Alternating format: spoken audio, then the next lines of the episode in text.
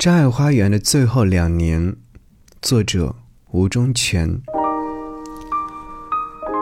真爱花店很小，除了卖花，还做打字复印。这家店在我家附近，所以我平时有需要打印的文件，或者是复印个身份证之类的，都去那儿。老板是个女的，四十岁左右，留着中短发，戴着眼镜，看起来挺利落，挺文质彬彬的。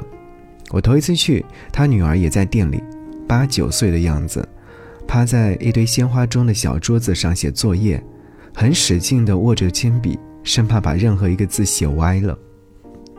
他则拿着一把剪刀，在处理早上新进货的花，把一根根长枝条做修剪，看起来像是熟练且有章法，但也可以说是胡乱剪。我要打印的是加入作协的申请表。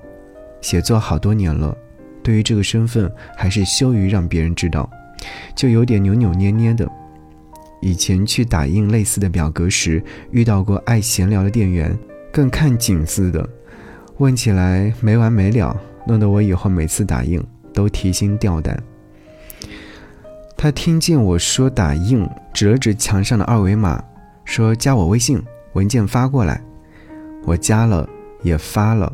他挪到电脑前，噼里啪啦的操作，也没有多看一眼文件内容。我那颗担惊受怕的心就得以放松。文件吐了出来，还热乎的。我付了钱，拿着便匆忙地离开。走了几步，又觉得不对劲，折返回来，说电脑里的文件你得删除。他指了指电脑桌面，还有微信界面，又打开回收站，说都删了。干净利落是个老手的感觉，办事让人放心。我心里面就暗暗想着，这家可以常来。下次再去是年三十的上午，我想买点喜庆的花，把家里装饰一下。进了门，却见店里面冷冷清清，并不因春节而多几分人流和热闹。他板着一张脸坐在桌子前，看着 iPad。他女儿坐在小桌子旁，还是在写作业。不知道怎么会有那么多的作业要写，过年了都不能休息。他见我进来，抬了抬眼睛，就算是询问了。我说买点花，就自行去挑选。问每一支的价钱，他一一回答，说买多了可以打折。下午也要回家过年了。他女儿突然问：去外婆家还是奶奶家？他说去外婆家。他女儿说：爸爸说去奶奶家。他说：“那你想去谁家？”三言两语，一家子的烂摊子就摆在面前。我挑了一堆的花，都是很明艳的颜色。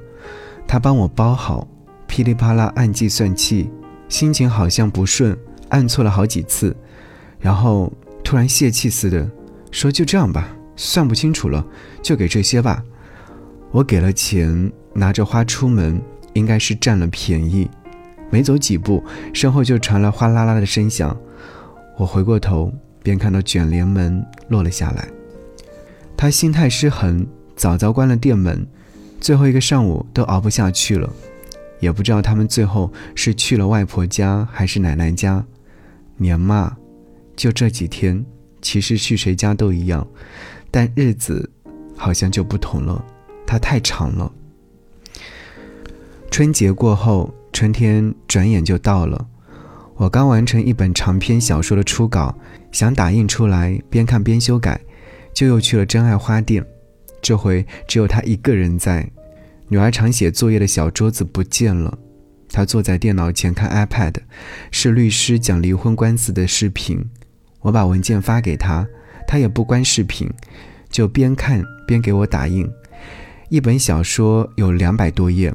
正反打印也要打很久，我玩着手机在一旁等着，听着那台大型的打印机刷刷的往外面吐纸张，但吐着吐着，突然就停住了。他还在看离婚官司的视频，太专注了，没听见打印机停了。我就提醒他，他起身来打印机旁边，把纸槽拉开，看到是卡纸了，就往外拽那张卡住的纸，可不是一张卡住了，是好几张。又莫名其妙卡了很死，他怎么转也转不出来，就突然冒出股怒火，抬脚就踹了那个打印机，踹得哐哐直响。我吓了一跳，但也没有拦着他。我猜他是生活当中遇到了难事，如果踹几脚能够发泄出来，总比憋出别的事情来要划算。他踹了几脚，停了下来，整个人突然非常的懊丧，说：“你去别家打吧。”说完又坐回了椅子上，也不看视频了，像赌气似的，就那么看着地面发呆。我也不想惹他，但还是小声的提醒他，别忘了把电脑里的文件删除。他啪的一下把电脑的电源拔了，显示器黑了。我有点无语，他可能也觉得有点过分了，就说：“你放心，我一会儿肯定删除。”我条件反射的说了句“没关系”，说完觉得自己挺蠢的，明明就很有关系，但覆水难收，我便退出门外去寻找其他的打印店。我还真找到了另外一家打印店。那家店员打印的时候话也不多，设备也更加专业，打印出一本小说还能够给胶装上。于是之后我便不再去真爱花店，而是改去那里了。当然，有时也会去真爱花店去买束花，比如我老婆过生日的当天，我一早就去挑。她女儿仍旧不在，她也不看离婚官司的视频了。又坐在那里捡花枝，捡得没精打采、百无聊赖的。我说：“你帮我选几枝，包成一束吧。”他一边挑一边说：“你老婆真幸福。”我有点羞赧，就笑了笑。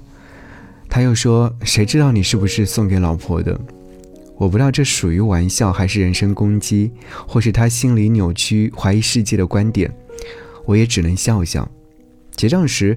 他说：“我给你打个折吧。”说完又自言自语地说：“我这辈子都没有收到过花，我还是个开花店的呢。”这话有点悲伤了。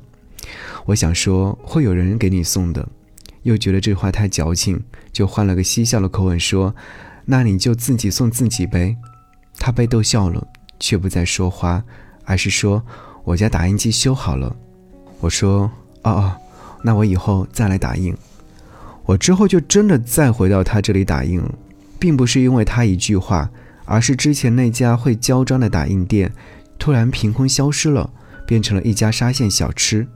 人们总说大城市的节奏快，店铺关门和开张也快，但小地方的一切也并不是永恒，在慢慢萧条下去的时间里，也在慢慢完成着轮转。其实我平时要打印的东西也不算多，一两个月才一次。有时三四个月才一次，在几个月之后的一天，我又去那打印文件，还没出门，透过玻璃就看到他在锻炼。屋子里面铺着个瑜伽垫，他在上面跟着 iPad 健身，动作还挺激烈的，练得一头汗。他看我过来，也没有停下，让我把文件发到电脑上，又指挥我怎么操作打印。我寻思这自助打印也挺好，就按照他说的弄了。打印出来的文件却是半夜半夜的，浪费了好多纸。他不锻炼了，过来自己操作，也不火也不急，慢悠悠地说：“我设置错了。”又重新打印了一份。在等待打印的过程中，他喝了口水，还哼起了歌。几个月不见，他的心情似乎变好了很多。不知是生活的境遇有所转变，还是之前的婚姻生活有了回转，我都去猜了猜。也在屋子四处看了看，女儿写作业的小桌子还是不在，屋子里却多了把木椅子，还有男士的保温杯。这蛛丝马迹，或许就是新生活的开关，也是寒冬过后土地的松动。有时抬起鼻子闻一闻，就能闻到那让人骚动的春风。人生里的尽头，都是从这些地方冒出来的。我下次再去那里，他不在。一个穿着工装、戴着安全帽的男人在屋子里面抽烟，手里握着个保温杯。他问我做什么，外地口音。我说打印。他说老板出去了，你下午再来吧。我说好的，就要走。临走时看清他安全帽上的公司名，那是附近在建的高铁站的施工单位。我以前干过工程，从一个地方来到另外一个地方，项目完成了。也就该离开了，短则一年，长则两三年，没有更长久的打算。但对于很多寂寞的人生来说，两三年已经足够长久了。真爱花店开始了扩张，但不是店面的扩大，而是在卖花打字复印的项目上又多加了一项体育彩票，主要由那个工地的男人负责。于是本来就不大的店面里，如今整天挤满了人。一些工地的工友们，还有无所事事的中老年男人们，整天围聚在里面，抽烟、咳嗽、大声聊天，挺乌烟瘴气的。男人白天在工地上班。下午才来看店，他就也把彩票弄得头头是道，鸡选、组选、两偶一鸡，术语全部弄得明明白白。新鲜的花也不怎么进货了，弄了点耐活的绿植和多肉摆在那里，也不用费心。打印机挪到了最角落里，电都不插上，有来打印的，现插现启动。他一忙碌起来，倒也挺乐呵的。比起之前冷清的日子，现在天天开门就有热闹，这也算另外一番新鲜景致了。有天夜里，我急着要打印一份合同，就去了他店里，却见屋子里面支起了一张桌子，一群工地的人在喝酒，他也在其中，用一次性杯子干杯，用手抓乳味。看我进来，绯红的脸颊让我也喝点。我推脱说着急打印合同，他却说没劲。还和所有的酒友们介绍我说我是个作家，又写小说又进作协的。原来他都知道，我以前的那些隐藏，看来都是个笑话。那些人听了我是写作的，都来了好奇，要拉着我喝酒，又给我点烟。我硬着头皮一一推脱掉。他可能觉得我服了面子，就用怀柔的方法逼迫我圆这个场面，语调有点撒娇的说。你不喝这杯酒，我就不给你打印。我无奈，想着换一家更浪费时间，就端起酒杯干了。一群酒鬼叫好，他把打印机通电、开机、预热，这时间要几分钟，却也好久。那群人又教我喝酒，我就假装接了个电话，在门口等。过了一会儿，他拿着文件出来递给我，说：“谢谢你给我面子。”这话挺通透，也挺潇洒的。我说了句不客气，拿过文件走了。走了几步，再回头看他，并没有回屋子，而是在门前点了根烟，一口一口地抽着。那背后屋子里面传出来的光亮，把他包围住，他整个人就成了一团阴影，还有一颗忽明忽暗的萤火。半年后，高铁建成，举行了盛大的通车仪式。之后，工地的监建房拆除，施工单位撤离。男人也跟着撤了，真爱花店也突然间关了门。我去了好几次，防盗门都是紧闭着，有一些隔壁店铺的人在门前说闲话。文具店的老板娘说的最多，她说那女的和人跑了，中年人谈感情，老房子着火，拦都拦不住。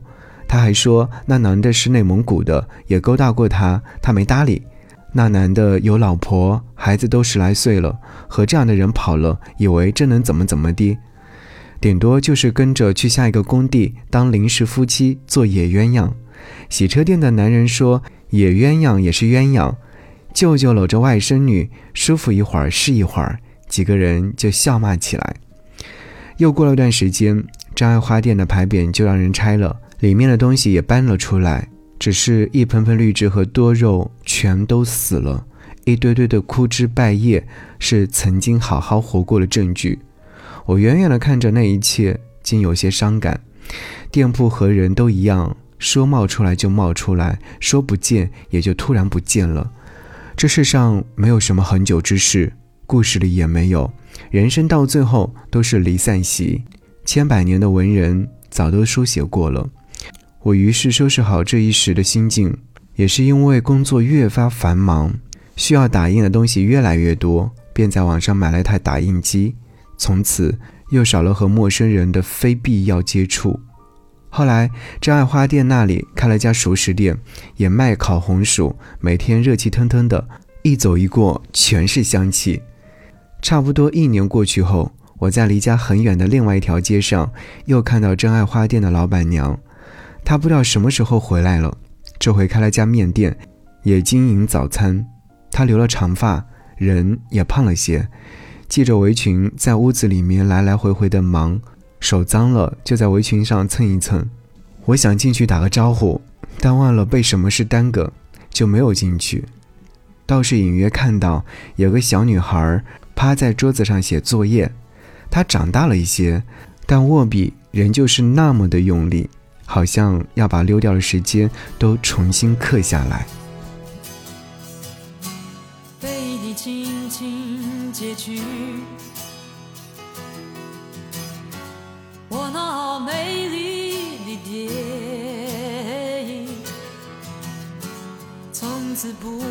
在飞翔，只为你，只为你，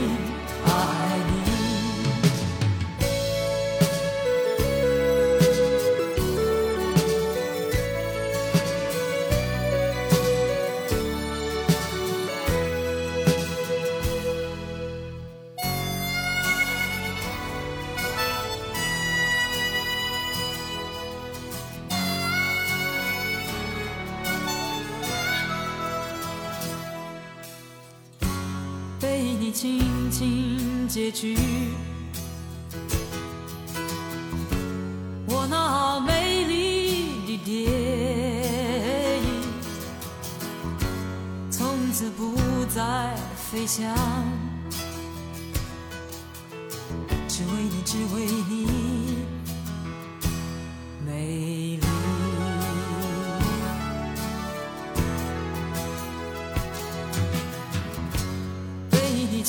心死去。